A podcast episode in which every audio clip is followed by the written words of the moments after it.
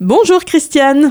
Bonjour Vanessa, bonjour tout le monde. Aujourd'hui, tu vas nous parler de l'hémochromatose. Christiane, explique-nous ce que c'est l'hémochromatose. Alors, c'est une maladie génétique qui provoque, après de nombreuses années, une accumulation toxique de fer dans l'organisme. Les hommes sont plus fréquemment atteints d'hémochromatose symptomatique que les femmes. En effet, les règles et la grossesse constituent une perte régulière de fer qui tend à retarder l'apparition des symptômes chez la femme. Si un membre de votre famille atteint de cette maladie, le dépistage est fortement conseillé afin de prendre des mesures sans tarder. Et quels sont les symptômes? Alors, ils peuvent être de plusieurs types selon l'organe atteint. Les personnes qui souffrent d'hémochromatose se plaignent de fatigue chronique, quelquefois impuissance chez l'homme. L'accumulation de fer dans la peau se traduit par une coloration foncée, grisâtre, métallique, avec apparition de squames, qui sont des écailles qui font penser à la peau de crocodile. De plus, on observe une chute partielle des cheveux et des poils,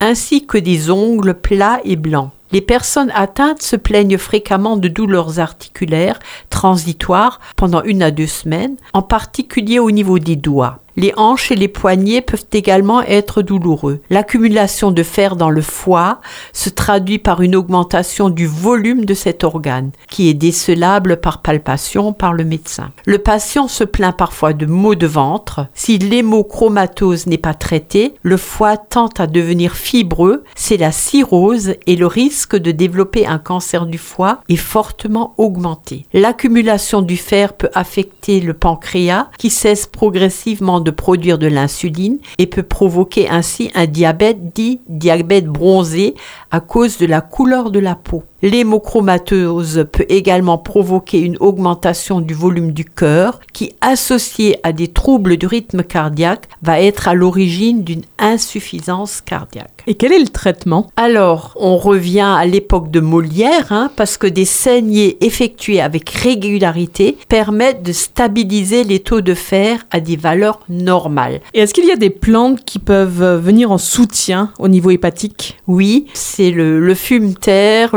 de tilleul, le desmodium, le chrysanthellum americanum, l'artichaut, alors sous forme d'extrait de plantes fraîches de préférence. Et que peut-on dire au niveau diététique? Alors, elle est très importante et fait partie intégrale du traitement. Donc, le malade évitera de consommer des aliments riches en fer, comme le boudin, le foie, les viandes rouges, les moules, les huîtres, les lentilles, les haricots secs. Et il est recommandé dans ce cas-là de boire une tasse de café ou de thé à la fin des repas car il tente à inhiber l'absorption de fer contenu dans les aliments. Et les malades atteints d'hémochromatose doivent formellement éviter la formation d'alcool. La consommation de fruits et légumes doit être importante en fin de matinée et d'après-midi, un fruit plus du jus de pamplemousse ou de citron et une part importante de légumes crus et cuits à chaque repas et un à deux soirs par semaine à la place du dîner. Je recommande de manger soit de l'ananas,